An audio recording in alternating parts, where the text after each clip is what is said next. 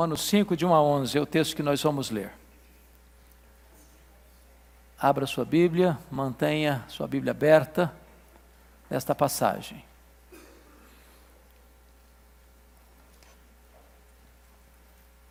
Está escrito o seguinte: Justificados, pois, mediante a fé, temos paz com Deus por meio de nosso Senhor Jesus Cristo, por intermédio de quem obtivemos igualmente acesso, pela fé, a esta graça na qual estamos firmes e gloriamo-nos na esperança da glória de Deus. E não somente isto, mas também nos gloriamos nas próprias tribulações, sabendo que a tribulação produz perseverança, e a perseverança, experiência, e a experiência, esperança. Ora, a esperança não confunde, porque o amor de Deus é derramado em nosso coração pelo Espírito Santo que nos foi otorgado. Porque Cristo, quando nós ainda éramos fracos, morreu a seu tempo pelos ímpios. Dificilmente alguém morreria por um justo, pois poderá ser que, pelo bom, alguém se anime a morrer. Mas Deus prova o seu próprio amor para conosco, pelo fato de ter Cristo morrido por nós, sendo nós ainda pecadores. Logo, muito mais agora, sendo justificados pelo seu sangue, seremos por ele salvos da ira. Porque se nós, quando inimigos, fomos reconciliados com Deus, mediante a morte do seu filho, muito mais, estando já reconciliados, seremos salvos pela sua vida. E não apenas isto, mas também nos gloriamos em Deus, por nosso Senhor Jesus Cristo, por intermédio de quem recebemos agora a reconciliação. Amém. Hoje eu quero conversar com vocês sobre o tema Os frutos benditos da justificação. É, nós estamos ah, expondo a carta aos Romanos. A carta aos Romanos é considerada a cordilheira do Himalaia de toda a revelação bíblica. A carta aos Romanos é o maior tratado doutrinário teológico de toda a Bíblia o apóstolo Paulo escreve esta carta sem antes estar lá. A carta precedeu a sua ida a Roma. Não foi Paulo quem fundou a igreja de Roma, como ele plantou igrejas nas províncias da Galácia, da Macedônia, da Caia, da Ásia Menor. Não foi ele o plantador da igreja de Roma. Mas Roma era a maior cidade do mundo, a capital do império uma cidade com mais de um milhão de habitantes. E ali uma igreja surgiu. E Paulo escreve esta carta àquela igreja para repartir com eles o evangelho, para pedir oração pela viagem que ele estava fazendo para Jerusalém, levando uma oferta para os pobres da Judéia, e também para convidar aquela igreja a ser parceira dele na sua obra missionária com vistas a chegar à Espanha. É claro que os planos dele não saíram de acordo com o que ele havia planejado, mas de acordo com o propósito soberano de Deus. Mas enquanto ele caminhava para Jerusalém, parando na Macedônia, ele escreve essa carta. Aqueles que têm acompanhado a nossa, a nossa análise desta carta aqui, na Escola Bíblica Dominical, se lembram que até aqui nós tratamos de algumas coisas. Primeiro, Paulo trata da necessidade da justificação, quando ele revela que os pagãos estão chafurdados no pecado, por rejeitarem consciente e deliberadamente a verdade, sufocando-a pela sua impiedade. Essa rejeição de Deus vai desembocar na idolatria. A idolatria vai desaguar na promiscuidade sexual. E ele disse que esses pagãos estão tão depravados que eles praticam essas depravações, mesmo sabendo que são passíveis de morte, e aplaudem aqueles que vivem no mesmo estilo de vida. Mas agora ele se volta para os moralistas, no capítulo 2, e dizem que eles são tão depravados quanto os pagãos. Porque os moralistas condenam esses pecados nos outros, mas em secreto eles praticam esses mesmos pecados. É muito mais fácil diagnosticar o pecado do outro. Mas quanto mais sincero eu for, mais chocado eu vou ficar, não é com o outro, é comigo. Porque toda a potencialidade do pecado está no nosso coração. Como dizia o reformador Calvino, o nosso coração, o nosso coração é uma fábrica de ídolos.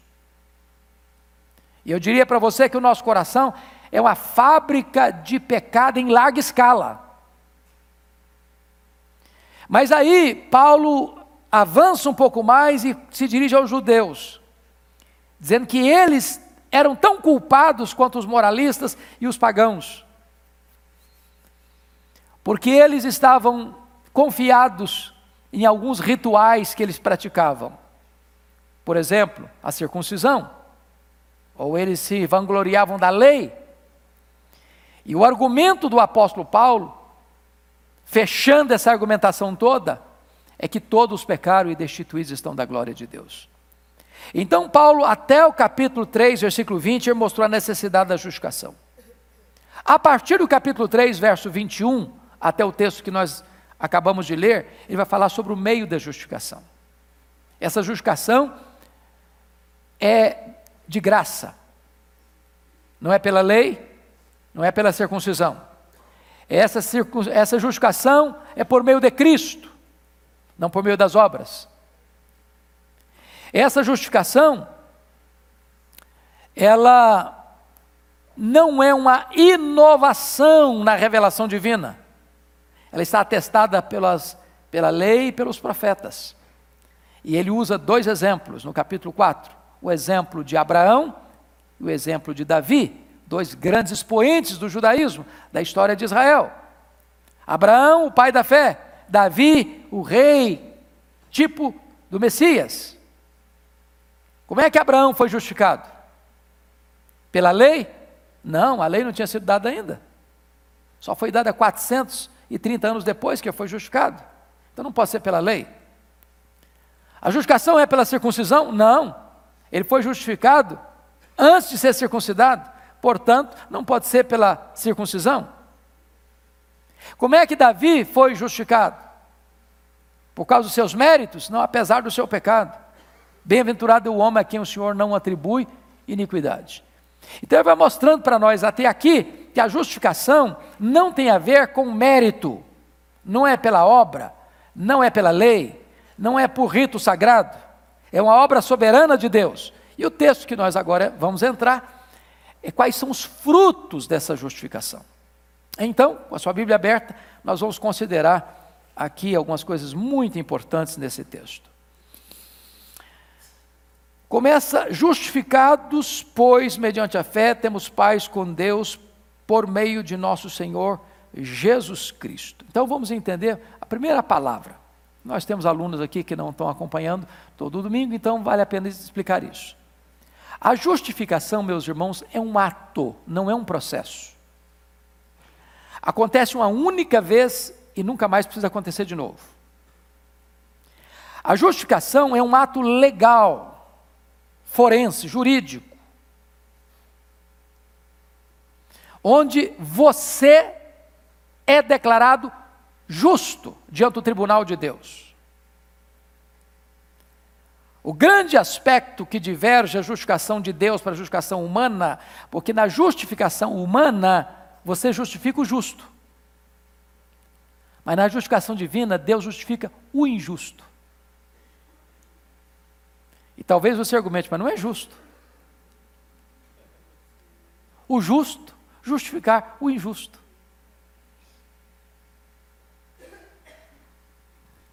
Porém, a Bíblia diz que Deus é justo e o justificador do ímpio que crê.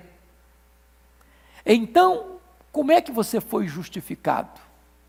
Você foi justificado porque um outro alguém justo, seu fiador e substituto, seu representante, sofreu as penalidades da lei que você devia sofrer e satisfez as demandas da justiça que você violou. Quando Jesus Cristo, como seu representante fiador, morreu naquela cruz, Ele não morreu como um mártir, ele morreu como seu substituto. Você não estava apenas lá, você estava na cruz do centro. Você morreu com ele. A penalidade que você devia sofrer, ele sofreu no seu lugar. Pagou a sua dívida, quitou a sua dívida, satisfez plenamente as demandas da justiça divina, de tal maneira que nesse momento Deus declara você que está em Cristo justo. É um ato declaratório de Deus, lá no tribunal de Deus. É importante ressaltar ainda, nessa definição do termo, que não tem graus a justificação, não tem graus, ou seja, não tem um crente mais justificado que outro. Aquele que acabou de nascer de novo, agora está tão justificado quanto está um crente de, 100, de 50 anos de vida cristã piedosa. Disse para vocês na aula passada, e eu vou repetir só para clarear mais ainda esse ponto, que justificação é distinto de perdão. Perdão é um conceito negativo e justificação é um conceito positivo. Perdão significa que a sua dívida foi quitada, você não tem mais dívida, você não tem mais débito diante do tribunal de Deus. Mas no perdão você não tem mérito também. Você não tem crédito também, só não tem dívida. Mas na justificação, além de Deus perdoar sua dívida, ele foi lá na sua conta no tribunal do céu e fez um depósito infinito, que é a justiça plena do seu filho. Quando Deus puxa sua ficha no tribunal do céu, está escrito lá assim: não tem mais dívida, mas tem um crédito infinito. Toda a justiça do meu filho está aqui na sua conta. Você não deve mais nada, nenhuma condenação a mais para aqueles que estão em Cristo Jesus, nosso Senhor. Com essas ideias, então, na nossa mente, podemos entrar no texto. Vejamos que essa justificação é um ato soberano de Deus, que é recebido de que maneira? Pela fé. Justificados, pois, mediante a fé. Vamos entender isso aqui. Não é a fé que justifica. É muito importante você entender isso. Não é a fé que justifica. A fé não é a causa meritória da justificação. A fé é a causa instrumental da justificação. Você é justificado por aquilo que Cristo fez na cruz. Está aqui a base legal. Ele morreu pelos nossos pecados, segundo as Escrituras. Está a base aqui. É por isso que a Bíblia pergunta em Romanos 8 assim: Quem tentará acusação contra os eleitos de Deus? É Deus quem os justifica. Quem os condenará? É Cristo Jesus quem morreu, o anjo quem ressuscitou, e qual está direito a destra de Deus também intercede por nós. Ou seja, a base legal é o que Cristo fez por você. Como é que você se apropria desse, dessa obra sacrificial de Cristo? Pela fé. Então a fé é apenas um instrumento de apropriação. A fé é a causa instrumental. Agora, versículo 1 diz: Justificados, pois, mediante a fé, justificados, pois, mediante a fé, por meio de quem? de nosso Senhor Jesus Cristo. Então vamos passar um pouquinho. É possível Deus justificar alguém fora de Cristo? É possível? Não. Vamos pensar agora no mundo pluralista e inclusivista. No mundo onde tem milhares de religiões. No mundo onde há adeptos de outras religiões com maior número a estatístico do que de cristãos você pode parecer para essas pessoas muito petulante e arrogante em dizer que só Jesus salva.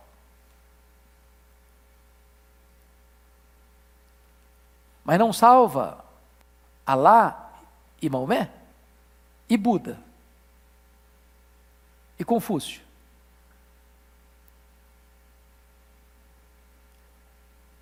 E os outros? Tantos.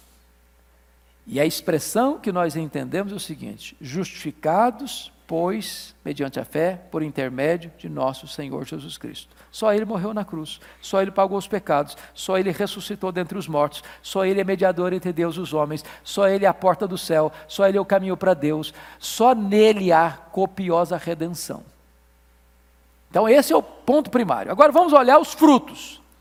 Paulo trata de três frutos aí da justificação. Primeiro fruto em relação ao passado, você tem o quê? Paz com Deus.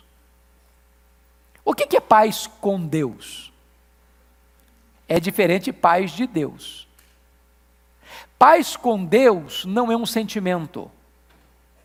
Paz com Deus é um status, é uma posição.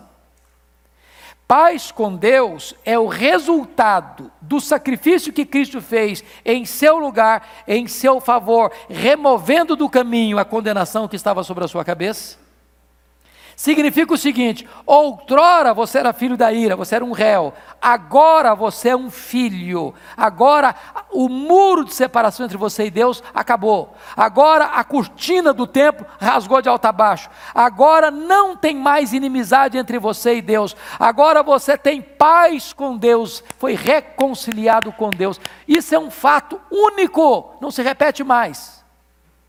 Diferente paz de Deus é outra coisa, e a paz de Deus que excede todo mente, guardar o vosso coração, a vossa mente, a paz de Deus é um sentimento, você pode ter um pouco mais hoje, um pouco menos amanhã, ou um pouco mais ainda depois de amanhã, isso pode variar de dia para dia, paz com Deus não, paz com Deus é um estado, é um status, é uma posição que você tem no momento que você foi reconciliado com Deus, está claro isso irmãos? Está claro isso?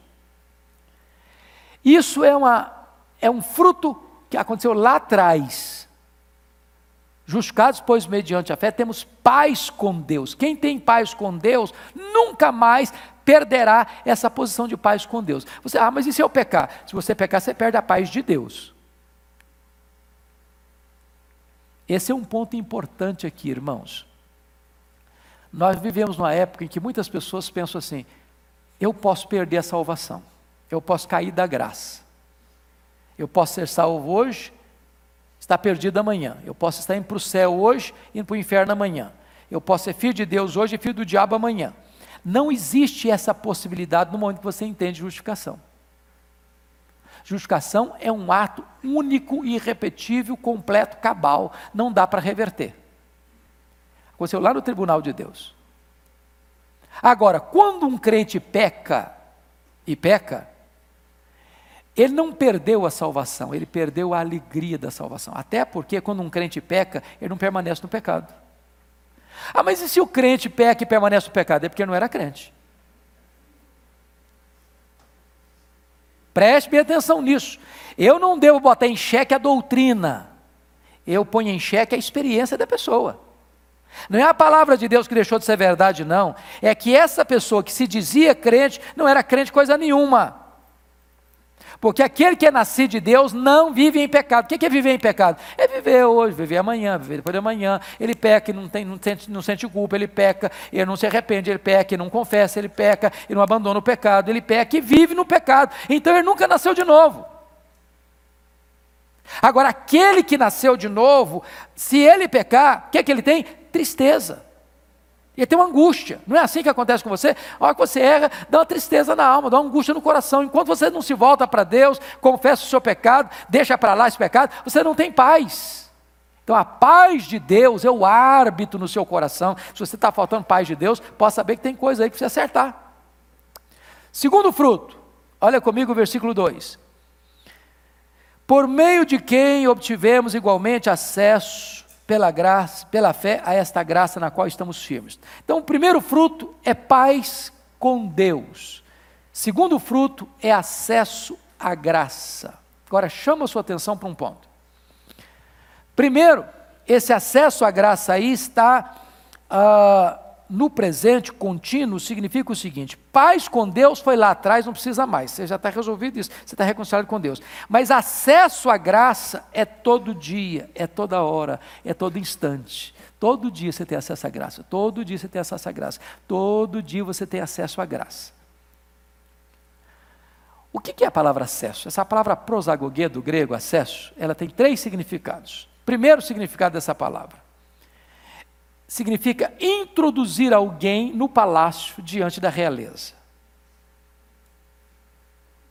Você não tem necessidade de marcar uma audiência com Deus para daqui a um mês. Você não precisa passar por secretárias e secretários e diplomacias e burocracias para ter acesso a Ele.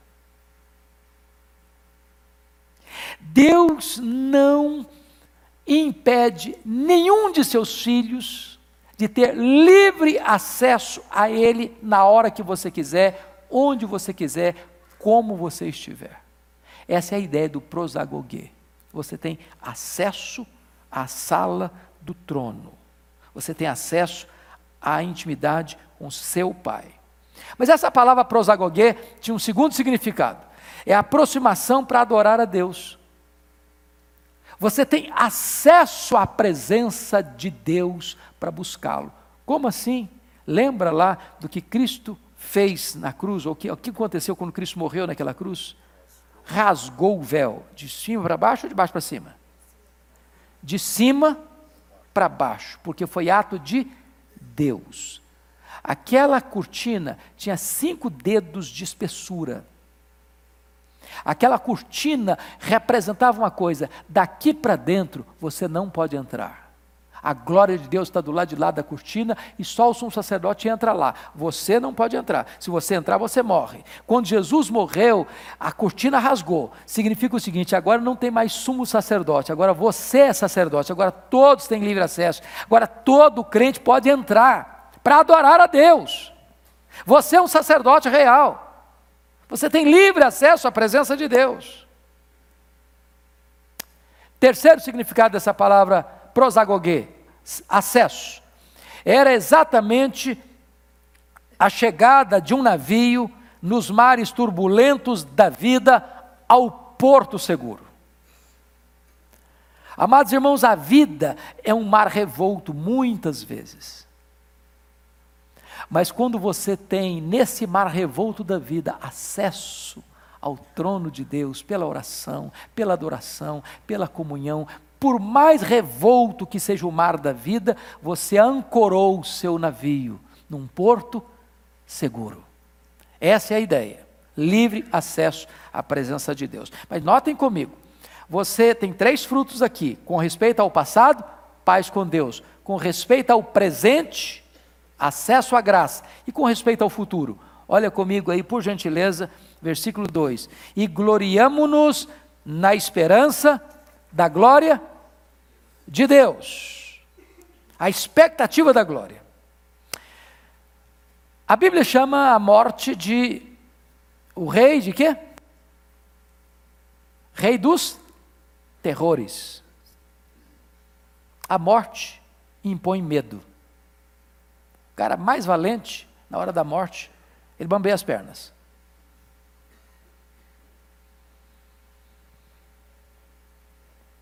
Por isso que a Bíblia diz que a morte é o último inimigo a ser o quê? A ser vencido. Mas agora para você que é um cristão, você tem um outro entendimento da morte. Por quê? Porque a Bíblia diz que quando Jesus morreu, ele entrou nas entranhas da morte e matou a morte. De que maneira? Diz o apóstolo Paulo, arrancando o aguilhão da morte, o poder da morte, o triunfo da morte. E agora Paulo, como que personalizando a morte, olha para a cara dela e diz: Onde está a morte a tua vitória? Onde está a morte o teu aguilhão? Tragada foi a morte pela vitória no sentido de que a morte agora para nós não tem mais a última palavra ela já foi vencida, ela já foi derrotada. E numa linguagem bíblica, ela que já está derrotada vai ser lançada no lago de fogo, como se fosse uma entidade. A morte morreu, a morte não ressuscitará. A morte sofrerá eterna penalidade, diz Apocalipse. Então, quando um crente morre hoje, não tem mais pavor, não tem mais insegurança, não tem mais incerteza, não tem mais desespero. E por isso, Paulo, ao olhar para a questão da morte, ele diz: nos gloriamos na esperança da glória de Deus. Ele tem paz em relação ao passado, ele tem graça em relação ao presente, ele tem glória em relação ao futuro. E eu queria só trazer à sua memória esclarecida três exemplos. Miguel Gonçalves Torres foi o primeiro pastor presbiteriano a ser ordenado depois de José Manuel da Conceição, foi um padre convertido a Cristo. No primeiro seminário formado tinha quatro alunos, um deles era Miguel Gonçalves Torres, era português, era muito doente, muito doente. E eu costumava nas brincadeiras na roda dos colegas ali dizer o seguinte: é, não basta viver bem, é preciso morrer bem. E o seu biógrafo conta que no dia que ele estava morrendo, ele chamou sua esposa, gritou para o nome da esposa. E ela chegou apavorada, assim, apressada no quarto. E ele disse: Minha querida, eu pensei que na hora da morte eu iria para o céu. Não é verdade. É o céu que veio me buscar. E com essas palavras, ele adormeceu. O céu veio me buscar. Expectativa da glória. Segundo exemplo que eu lhe darei é do grande evangelista e avivalista Lima Moody. Diz os seus biógrafos que quando ele morreu, a frase última dos seus lábios foram essas: Afasta-se a terra, aproxima-se o céu, eu estou entrando na glória. É com essa certeza, é com esse consolo. Terceiro exemplo que eu lhes dou é de um pastor mais contemporâneo nosso, falecido em 1981, considerado o maior pastor do século XX, Mark Lloyd Jones, que foi médico, que deixou a medicina, inclusive médico da família real, para ser pastor, e foi pastor longos anos na Catedral de Westminster, na Abadia de Westminster. E ele enfrentou um câncer de próstata. E ele fez um longo tratamento. Mas quando ele entendeu que era o momento dele, ele disse para sua família e para sua igreja: Não orem mais pela minha cura. Não me detenham da glória. Não me detenham da glória. Essa é a questão do cristão. Três frutos. Primeiro fruto, paz em relação ao passado. Segundo fruto, graça em relação ao presente. Terceiro fruto, glória em relação ao futuro. Mas vamos olhar um pouco mais agora. Você pode fazer a seguinte pergunta: bom, mas ser justificado é uma coisa que só vai me dar segurança para o céu? só para a vida futura? Ou essa doutrina, ela é, ela, ela, ela é abençoadora para mim aqui? Enquanto eu estou vivendo, levando filho para a escola, pegando filho na escola, e para o trabalho, voltando ao trabalho, pegando o trânsito de São Paulo. Em que, que essa doutrina me ajuda agora, nesse momento? Então vamos ver. Olha comigo o versículo 3. E não somente isto, mas também nos gloriamos nas próprias tribulações. Para um camarada que não é um cristão ler isso, ele vai achar que você é meio maluco, não é não? Quem é que se gloria, se exulta na tribulação? Tem alguém aqui?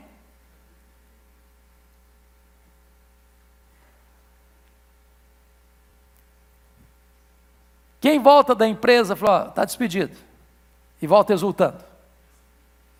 Quem vai no médico e recebe um diagnóstico assim meio complicadinho e volta exultando? Quem passa por uma luta imensa e volta assim, cheio de entusiasmo? Se você não entender isso no contexto cristão, parece um masoquismo, né? Não cristianismo. O que Paulo está querendo mostrar para nós é o seguinte, amados irmãos: eu não me glorio, porque essa palavra aí, tribulação, na língua grega, traz a ideia de pressão. Você está sendo pressionado, comprimido, esmagado. Seja por sentimentos, seja por circunstâncias. Eu não me alegro no problema pelo problema, porque aí seria masoquismo, não cristianismo. Eu me alegro nas tribulações por entender que são elas um elemento pedagógico para trabalhar de forma mais profunda na minha vida. Ninguém está feliz por causa do problema, é claro. Seria um, seria um exagero falar isso, seria um, um despropósito falar isso. Mas quando você passa por uma tribulação, Deus usa aquela tribulação para produzir em você alguma coisa. E o que é que produz? Sabendo que a tribulação produz o quê? Perseverança. Essa palavra perseverança na língua grega, talvez não é a melhor tradução para o português, porque às vezes distancia um pouquinho do significado original. Haviam duas palavras no grego para paciência. Paciência. A primeira é essa aqui, ruipomone. É paciência com circunstância. A segunda palavra era macrotimia, era paciência com pessoas, que são coisas diferentes. Tem gente que tem paciência com problema na vida, mas não tem paciência com gente. Você conhece pessoas assim? Com gente ele não tem paciência, não. Gente complicada não dá com ele. Tem gente que tem uma paciência enorme com pessoa, mas não tem paciência com circunstância. O que Paulo está dizendo aqui é que quando você é pressionado, você se gloria mesmo assim, por quê? Porque nesse momento Deus está treinando você a ser paciente com circunstâncias difíceis. E essa paciência não é a paciência estoica de trincar os dentes e aguentar firme, não. É paciência triunfante. Não é porque você gosta de sofrer, não. É porque você sabe que Deus está trabalhando na sua vida, moldando você ao caráter de Cristo, que também aprendeu pelas coisas que sofreu. Portanto, irmãos, a escola do sofrimento é a escola superior do Espírito Santo, onde Deus forja em você e em mim o caráter de Cristo. Não murmure, não reclame. Quando você está andando pelas ruas aí, de vez em quando você vê o trânsito meio complicado, aí até que enfim você encontra uma placa. Calma, estamos trabalhando. então, quando você passar por uma luta muito grande, leia a placa, calma, Deus está dizendo, calma, meu filho, estou trabalhando, estou fazendo uma grande obra. Pense comigo, quando Miguel Ângelo, Miguel Ângelo só completou 14 obras que começou no mármore. Às vezes ele pegava e dava uma martelada e largava para lá o bloco de pedra. Mas se a pedra pudesse falar, ela ia reclamar, não, cada martelada, cada pancada. E ele diria: calma, estou trabalhando. O produto final vai ficar lindo. Deus está esculpindo em nós a beleza de Cristo. As grandes lições da vida nós não as aprendemos em dias de festa, as aprendemos na urdidura do sofrimento. É ali que Deus forja o nosso caráter. Sabendo que a tribulação produz o quê? Perseverança. Põe aí paciência triunfadora. Anota aí no cantinho da sua Bíblia, se você tem essa mania como eu, para você lembrar isso. Ripomone é paciência triunfadora. Agora, o que, que ele diz mais? No verso 3. Verso 4. E a perseverança produz o quê? Experiência. Essa palavra experiência, a palavra dokime no grego, é a mesma palavra para o ourives, que vai testar a nobreza do metal. Deus vai nos botar aonde? No fogo. O fogo de Deus queima o quê? Só a escória. Mas o fogo de Deus, além de queimar a escória, depura e purifica o ouro. Então é muito importante entendermos que as provações de Deus, elas não vêm para nos destruir, elas vêm para nos purificar. Quando você é colocado no cadinho de Deus, na fornalha de Deus, porque essa é a ideia aqui da prova do ourives, que joga o metal lá no fogo e o fogo vai, queima, queima, queima, queima, e está destruindo só a escória, só a escória, só a escória. E na medida que vai destruindo a escória, o ouro vai ficando mais nobre, mais belo, mais rico, mais valioso. Essa é a ideia. Essa é a ideia. Deixa eu lhes dar um dado. Leia a, sua, leia a história da igreja e você verá isso. Sempre que a igreja passou por momentos de muita bonança, Sabe o que aconteceu com ela? Ficou mais crente, mais espiritual, mais grata a Deus, mais santificada? Contrário. Esqueceu de Deus.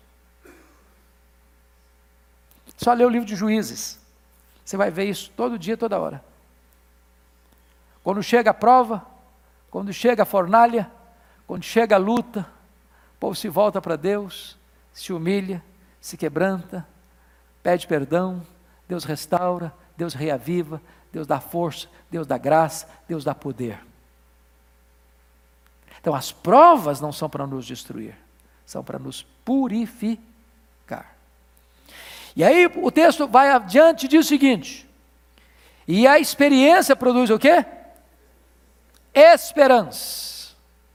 Esperança. Que esperança? Vai fazer sol amanhã ou vai chover? Bom, hoje a gente já quase que sabe, meteorologia costuma acertar em 90%. Você tem esperança de algumas coisas que às vezes se frustram. Hã? Esperança da glória. Que esperança é essa? Certa ou incerta? E Paulo não deixa dúvidas quando ele vai para o verso 5 e diz: a esperança não o quê? Não se confunde. A esperança é que não se confunde. A esperança do crente não se confunde. Ô irmãos, isso é tão precioso, porque há muitas pessoas que esperam algumas coisas que nunca vão acontecer. Eu estava, eu estava ontem à noite assistindo o filme Paulo. Se você quiser tirar duas horas, pouco menos, assista o filme, vale a pena. Você encontra no Now, no Netflix. Ah, não quero dizer que é 100% ah, fiel às Escrituras, mas boa parte do filme é fiel às Escrituras, boa parte não há compromisso da mensagem. E penso eu que ele foi bem, bem fiel nos dramas de Roma e de como Priscila e Áquila estavam ali e como Lucas estava lá na prisão, porque ele diz: somente Lucas está comigo. E como Paulo já está ali sentenciado à pena de morte. Imagina esse homem nesse drama todo, os corredores da, daquela prisão marmetina. E durante o filme todo vai passando aquilo que Paulo sempre dizia: eu sei em quem tenho crido. Eu sei que o meu tesouro está guardado. Para mim o viver é Cristo. Para mim o morrer é lucro. E mesmo diante de tantos dramas, de crentes sendo queimados, a nossa esperança não se confunde. E não há outro momento em que o homem possa ter essa convicção, irmãos, do futuro, na hora da morte, a não ser que Jesus nos dê essa segurança. O que, que adianta um homem ser rico na hora da morte? O que, que o dinheiro faz por ele? Nada. Vai comprar um caixão de cedo bonito, só. Mais nada. O que, que os títulos acadêmicos conferem para o homem na hora da morte? Que segurança dá? Nenhuma. Nenhuma. O que, que os amigos podem fazer na hora da morte? Só estar tá lá chorando à beira, à beira da cama, mais nada. O que que o meu prestígio pode me conferir nessa hora? Nada. Mas quando você está em Cristo, você diz o seguinte: porque para mim o viver é Cristo e o morrer é lucro. Morrer é partir e estar com Cristo, que é incomparavelmente melhor. Morrer é deixar o corpo e habitar com o Senhor. Se vivemos para o Senhor, vivemos. Se morremos para o Senhor, morremos. Quer pois vivamos, quer pois morramos, nós somos do Senhor. Essa convicção, irmãos, faz toda a diferença. Toda a diferença. E faz diferença não é na hora da morte só, não, faz diferença ao longo da caminhada da vida, porque aqui está os seus valores, aqui está em quem você, no que você investe. Eu gosto muito da expressão é, da Bíblia, quando fala em segunda carta de Pedro, que a terra e as obras que nela estão serão destruídas pelo fogo. Então, se eu invisto só em obras arquitetônicas e não no coração e não na vida, quando o fogo vier, tudo isso vai queimar, não vai sobrar nada. Então, estou investindo para o fogo. Onde está a nossa esperança? Onde está o nosso refúgio? É isso que Paulo está tratando aqui. Bom, mas vamos avante um pouquinho e vamos entender esse amor de Deus. Versículo 5, você pode ler o 5 comigo? Ora, a esperança não confunde, porque o amor de Deus é derramado em nosso coração pelo Espírito Santo que nos foi outorgado. Então eu quero chamar a sua atenção para esse tipo do amor de Deus aqui. Primeiro, o amor de Deus é copioso, ele é derramado no nosso coração. É uma chuvarada do amor de Deus no nosso coração. É uma torrente caudalosa do amor de Deus no nosso coração. Não é um amor dado em conta-gotas. Não é um amor sob medida, bem pequenininho, para cada uma fraçãozinha.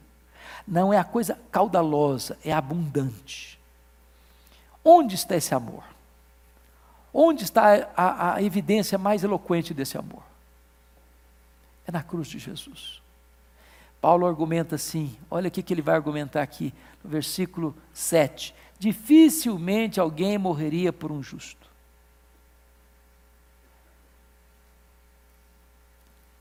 Pensa no amigo mais próximo que você tem. Você morre, morreria por ele? Deixa eu pensar num quadro pior. Você que é pai, você que é mãe. Você daria seu filho para morrer para a pessoa assim mais mais chegada a você?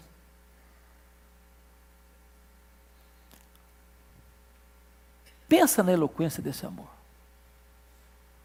Eu não sei se você já imaginou o que, que foi para Jesus estar naquela cruz e gritar ali: Deus meu, Deus meu, por que me desamparaste? Deus desamparou o filho dele. Quando Jesus, lá na cruz, lá no Getsemane, está gemendo, chorando, sangrando, clamando, passe de mim este cálice, Pai. Se possível, passe de mim este cálice. O que, que estava na mente de Jesus naquele momento? Qual era o amargor desse cálice?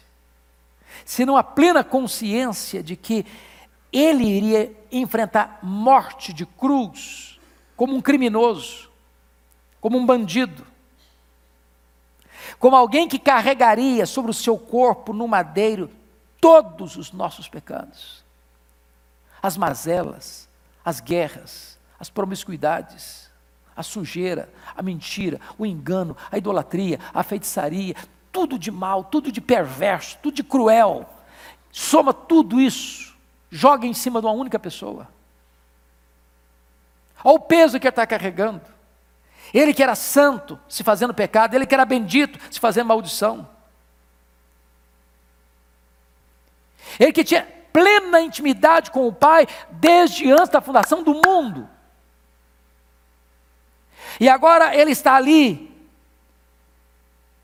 sem beleza alguma, desfigurado, porque não era desfiguração física, era a questão moral, espiritual, do nosso pecado estar sobre ele. E diz a Bíblia que agradou ao Pai moê-lo naquela cruz. Moê-lo naquela cruz. Aplicando de uma forma plena e cabal todo o seu amor e toda a sua justiça.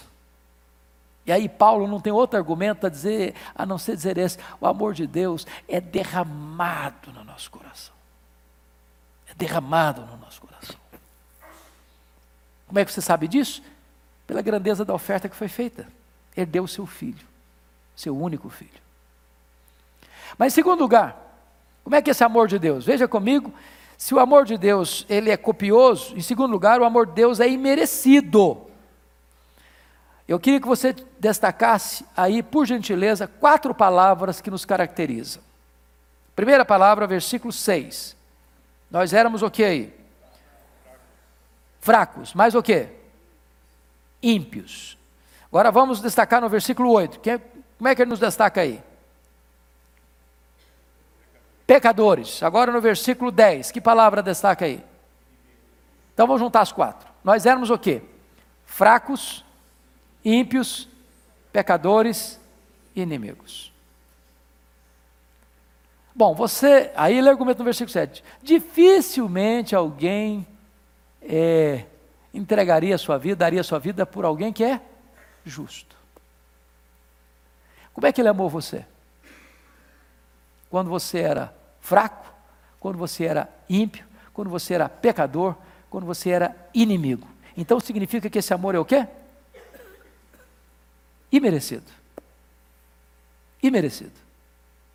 Porque quando você ama alguém que ama você, essa pessoa merece o seu amor. Mas Deus amou a você e a mim quando eu não merecia esse amor, quando você não merecia esse amor. Esse é o argumento de Paulo. Esse é o argumento de Paulo. Terceiro argumento de Paulo: o amor de Deus é copioso, o amor de Deus é imerecido. Terceiro lugar, o amor de Deus é provado. Vamos ler todos juntos o verso 8, por gentileza? O que é está escrito aí? Seu próprio amor para conosco, pelo fato de ter Cristo morrido por nós, sendo nós ainda pecadores.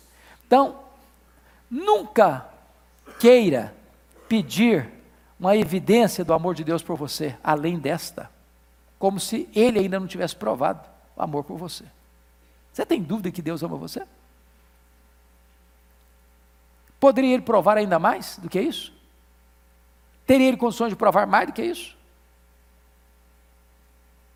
Deus prova o seu amor para conosco. Não é porque deu uma casa nova para você, não é porque deu um carro novo para você, não é porque deu um emprego bom para você, não é porque deu saúde para você, não é porque deu bons amigos para você. Tudo isso aí é prova do amor de Deus, mas quando Paulo vai selecionar o motivo mais eloquente do amor de Deus por vocês, Deus prova. E a prova é essa: Ele deu o seu filho para morrer por você quando você era um pecador. Então esse amor tem três características. Vamos lá? Ele é copioso, ele é imerecido e ele é o quê? Provado. Provado. Pois bem, dito isso, vamos olhar um outro ângulo agora, que é a certeza da glorificação. Veja versículos 9 e 10 comigo, por favor. Logo, muito mais, agora, sendo justificados pelo seu sangue, seremos por ele salvos da ira. Amados irmãos, a justificação deságua na glorificação. Vejam vocês. Logo, muito mais agora, sendo justificados pelo seu sangue, seremos por ele salvos da ira. Ou seja, quando é que essa ira de Deus há de se manifestar? No dia do juízo. Plenamente. Plenamente. Nesse grande dia do juízo, que, que a Bíblia diz? Todos terão que comparecer perante Ele. Todos, grandes e pequenos, ricos e pobres, doutores e analfabetos, religiosos e ateus, todos. E o que, que a Bíblia diz? Os livros serão o quê? Abertos. E os homens serão julgados segundo o quê? As suas obras. E então diz a Bíblia que outro livro será aberto. Qual livro? O livro da vida do Cordeiro. Se alguém não foi encontrado no livro da vida do cordeiro, esse será lançado para dentro do lago do fogo, que arde com fogo e enxofre, para sempre. Aí você pergunta uma coisa: a salvação é pelas obras? Sim ou não? Não. Então por que, que os homens serão julgados pelas obras?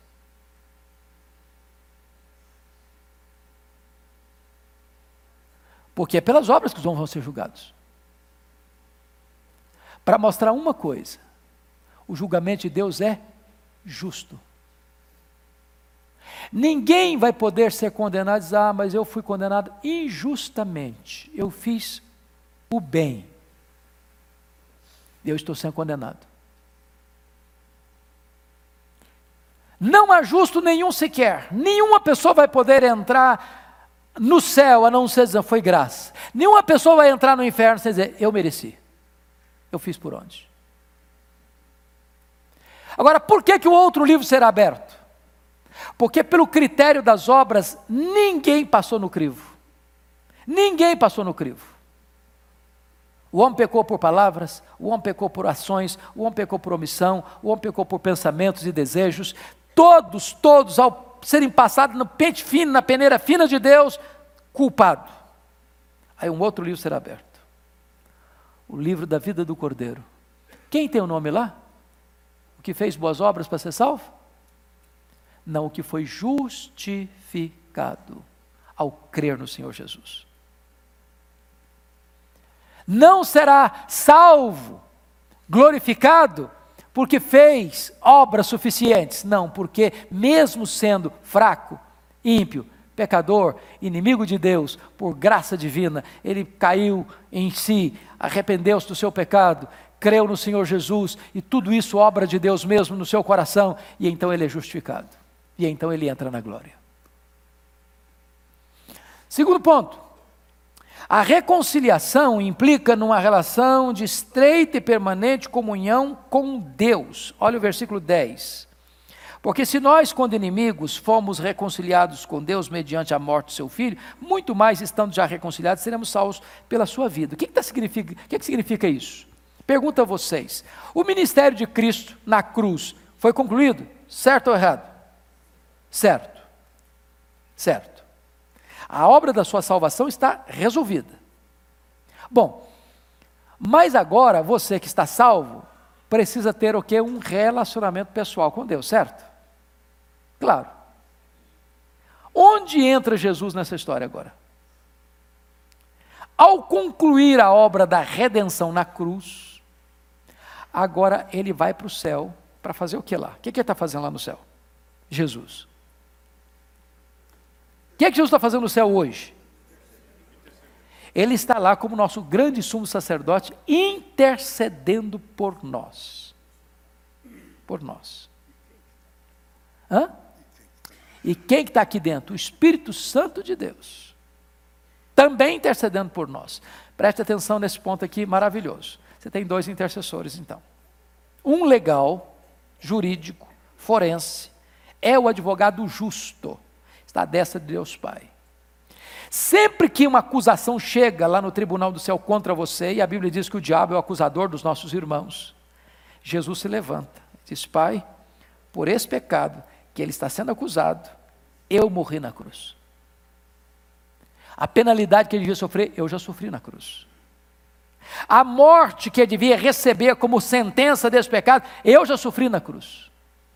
Então, Pai, eu me interponho aqui no lugar dele, em defesa dele, e digo para o Senhor o seguinte: ele não deve mais nada.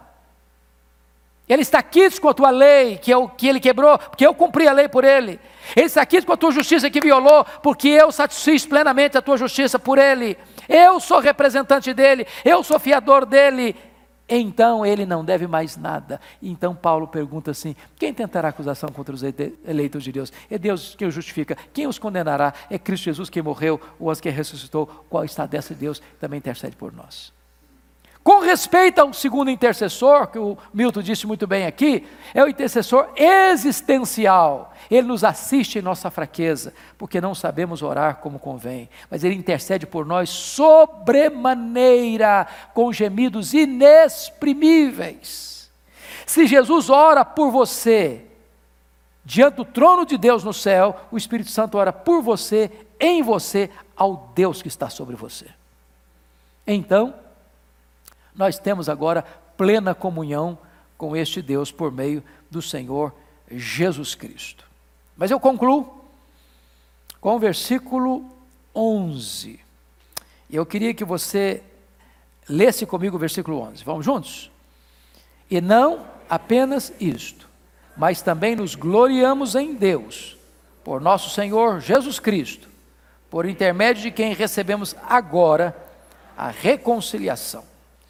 Eu queria que você observasse no texto lido, nesses 11, que três vezes aparece a palavra gloriamo-nos. A primeira delas no verso 2. Gloriamo-nos na esperança da glória. A segunda no verso 3. Gloriamo-nos nas próprias tribulações. E a terceira no versículo 11. gloriamo-nos em Deus.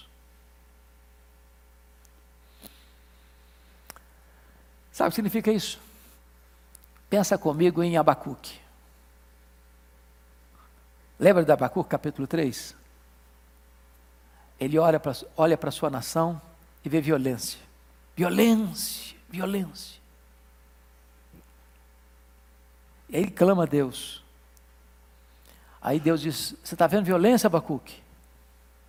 Pois eu vou trazer um povo pior do que vocês para atacar a nação de Israel.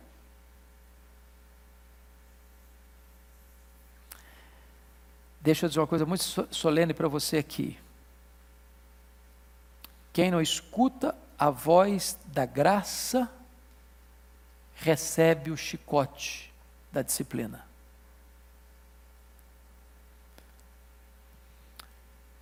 E aí, o cenário que ele vê é de que Deus está trazendo a Babilônia para disciplinar o seu povo.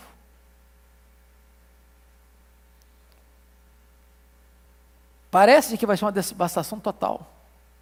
Mas mesmo quando Deus disciplina o seu povo, Deus está no controle com graça.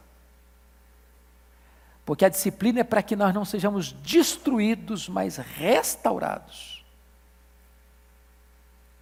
Chega no capítulo 3, o cenário é muito sombrio, mas ele está orando por avivamento.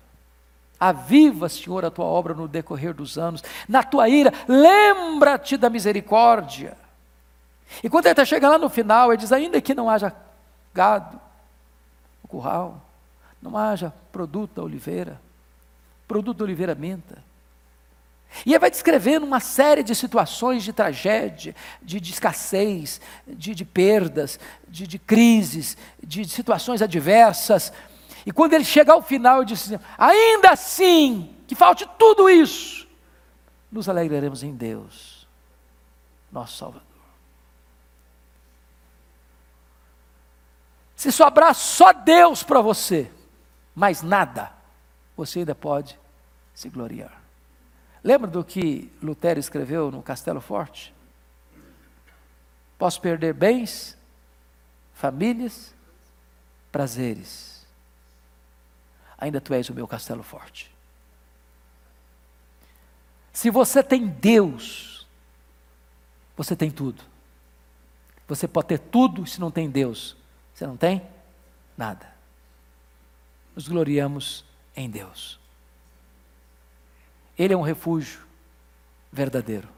Nele você pode confiar. Deus nos abençoe, irmãos, Deus nos dê graça e que o nosso coração esteja cada dia mais firmado neste Deus, a razão da nossa esperança. Ele é o Deus da nossa salvação. Vamos ficar em pé? Eu não sei se eu tenho o um microfone aqui. Vou pedir o Eduardo, o Eduardo, para vir orar por nós. Tem um microfone lá no púlpito, Eduardo, se você puder fazer a gentileza de apanhá-lo e orar. E depois, então, temos um recesso pequeno e culto às 11 voltaremos, com a graça de Deus.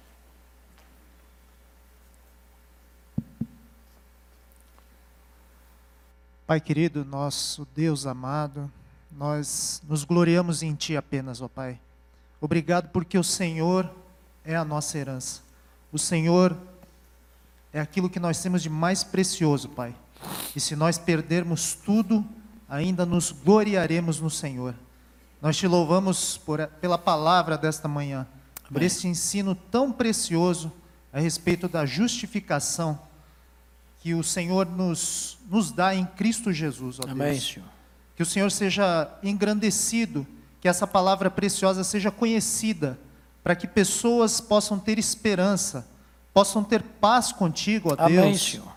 possam receber da tua graça e possam ter esperança, ó Deus, na vida futura, quando estaremos contigo, ó Deus, por toda a eternidade. Amém. Senhor. Obrigado, Pai, pela vida do pastor Hernandes, porque ele tem se dedicado, ó Deus, a estudar a tua palavra, a transmitir a tua palavra. Que o Senhor continue derramando graça sobre a vida dele. Amém, Jesus. Que o Senhor seja louvado, ó Deus, nessa manhã, em todos os lugares onde a tua palavra está sendo estudada, Amém, está sendo proferida. E está sendo pregado, ó Pai. Amém. Muito obrigado, Senhor, por tamanha bênção que nós temos e porque o Senhor é o nosso Deus e todos nós somos do Senhor. Amém. Em nome de Jesus. Amém. Amém. Deus abençoe, amados. Até daqui a pouquinho no culto às 11.